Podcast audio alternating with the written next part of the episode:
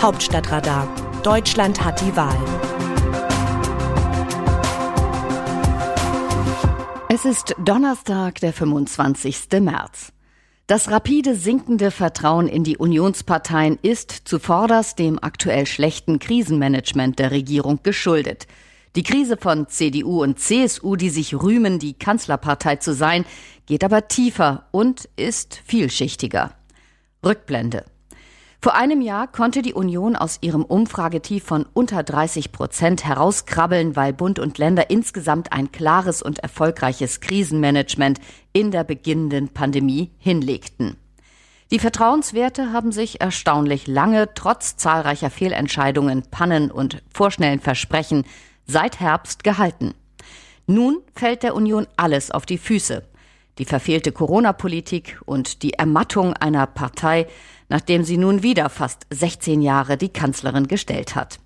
Hinter der verfehlten Corona-Politik steht eine Regierungsmaschine, die schwer in die Jahre gekommen ist und an Zugkraft verloren hat. Deutschland steckt nach vier Legislaturperioden im Reformstau. In den vergangenen Jahren hat niemand mehr beherzt die Zukunftsthemen angepackt. Digitalisierung, Bildung, Klimaschutz. Deutschlands internationale Ausrichtung. Überall gibt es große Baustellen. Noch eine Rückblende. Die Gründe, warum sich die CDU am Ende der Amtszeit von Helmut Kohl in einer ähnlich dramatischen Lage befand, sind angesichts der damaligen Spendenaffäre völlig anders gelagert. Ähnlich groß und quälend wie am Ende der Amtszeit Merkel war aber auch damals der Reformstau. Auch Konrad Adenauer schied nach 14 Jahren im Kanzleramt mit damals einem gigantischen gesellschaftspolitischen Reformstau aus dem Amt, der sich dann einige Jahre später in der Studentenrevolte entlud. Die langen Kanzlerschaften haben der Republik immer zweierlei beschert. Stabilität und Rückstand. Die Union haben die langen Amtszeiten am Ende jeweils in Krisen gestürzt. Bei Kohl und nun auch bei Merkel sogar existenziell. Das bundesweite Wahlsystem ist ohnehin reformbedürftig. Noch so eine Baustelle, die auch in zwei Wahlperioden nicht geschlossen werden konnte. Es wäre eine gute Gelegenheit, die Zahl der Bundestagsabgeordneten mit einer echten Wahlrechtsreform zu begrenzen und zugleich die Amtszeit des Bundeskanzlers oder der Kanzlerin auf zwei Perioden festzulegen. Es spricht nichts dagegen, die Wahlperioden zugleich auf fünf Jahre auszuweiten.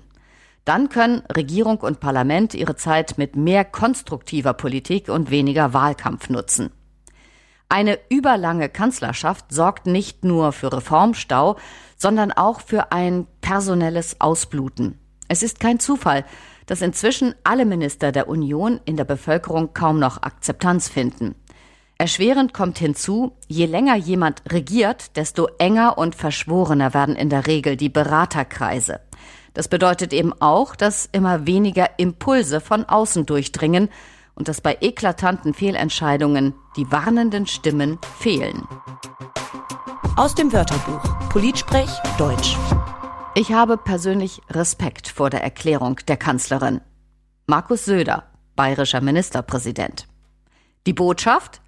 Ich bin heilfroh, dass die Kanzlerin die Schuld für den Schlamassel, den wir gemeinsam beschlossen haben, auf sich nimmt der Schaden für die Union, der aus dem sogenannten Osterruhebeschluss entsteht, ist gigantisch.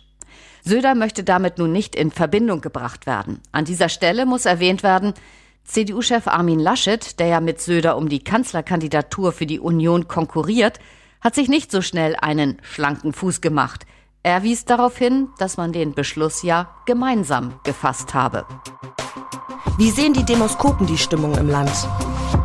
Je weiter die Umfragen für die Union in den Keller gehen, desto intensiver richtet sich der Blick auf die Grünen. Noch sind sie die kleinste Oppositionspartei im Bundestag und haben auch noch nicht ihren Kanzlerkandidaten bzw. ihre Kandidatin bestimmt. In der Bevölkerung liegen die Parteichefs Robert Habeck und Annalena Baerbock nahezu gleich auf, wie eine Umfrage des Meinungsforschungsinstituts Forsa zeigt. Bei der Frage nach der Kanzlerpräferenz, in der auch nach CSU-Chef Markus Söder und SPD-Kanzlerkandidat Olaf Scholz gefragt wurde, kommt das Spitzenpersonal der Grünen auf folgende Zustimmungswerte. Habeck erreicht 19 Prozent bei Männern und 21 Prozent bei Frauen. Baerbock wiederum schafft 18 Prozent bei Frauen und 14 Prozent bei Männern. Im Westen sind die Zustimmungswerte zu einem möglichen grünen Kanzler deutlich höher als im Osten. Auch bei den Jüngeren kommt das Spitzenpersonal der Grünen als Kanzleramtsanwärter besser an als bei Älteren. Die besten Werte erzielt Habeck bei jungen Männern im Alter von 18 bis 29 Jahren. Mit 24 Prozent wünscht ihnen sich fast jeder Vierte aus dieser Gruppe im Kanzleramt. Baerbock kommt in dieser Gruppe noch besser an. 25 Prozent präferieren sie als Kanzlerin.